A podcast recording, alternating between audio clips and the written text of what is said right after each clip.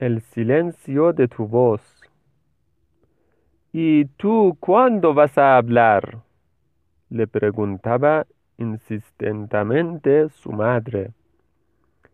Y la respuesta era la mirada intensa de unos ojos azules grandes, redondos, ansiosos de ver y de experimentar cosas. Sus labios inmóviles parecían querer captar palabras que volaban como mariposas que no querían posarse en ellos.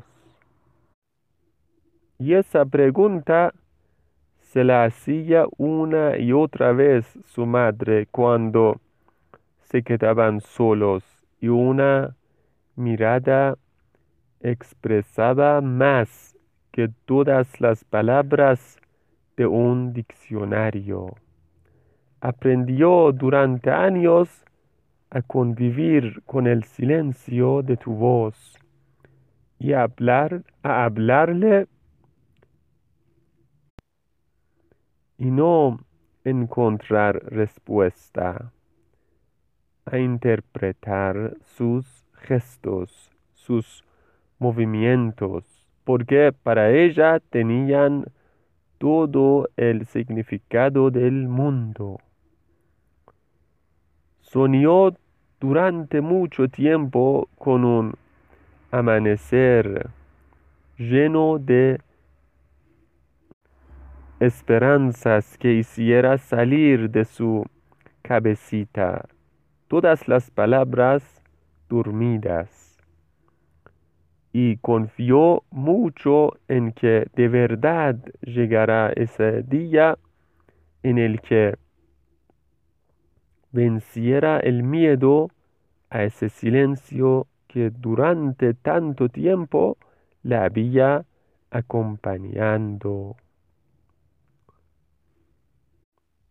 Fielmente como lo hace un buen amigo. Pasó el tiempo, casi seis años, y surgieron las primeras palabras y salieron vestidas de fiesta, de colores hermosas, como quien estrena su libertad por primera vez.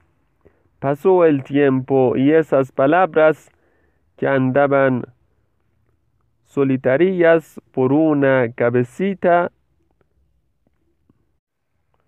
desordenada fueron enriqueciéndose, uniéndose, relacionándose en un laberinto al que todavía había que ordenar. Y su madre insistentemente se preguntaba él por qué de la dificultad del lenguaje en su hijo mientras soñaba con un amanecer que le diera esas respuestas que desde hacía tanto tiempo buscaba.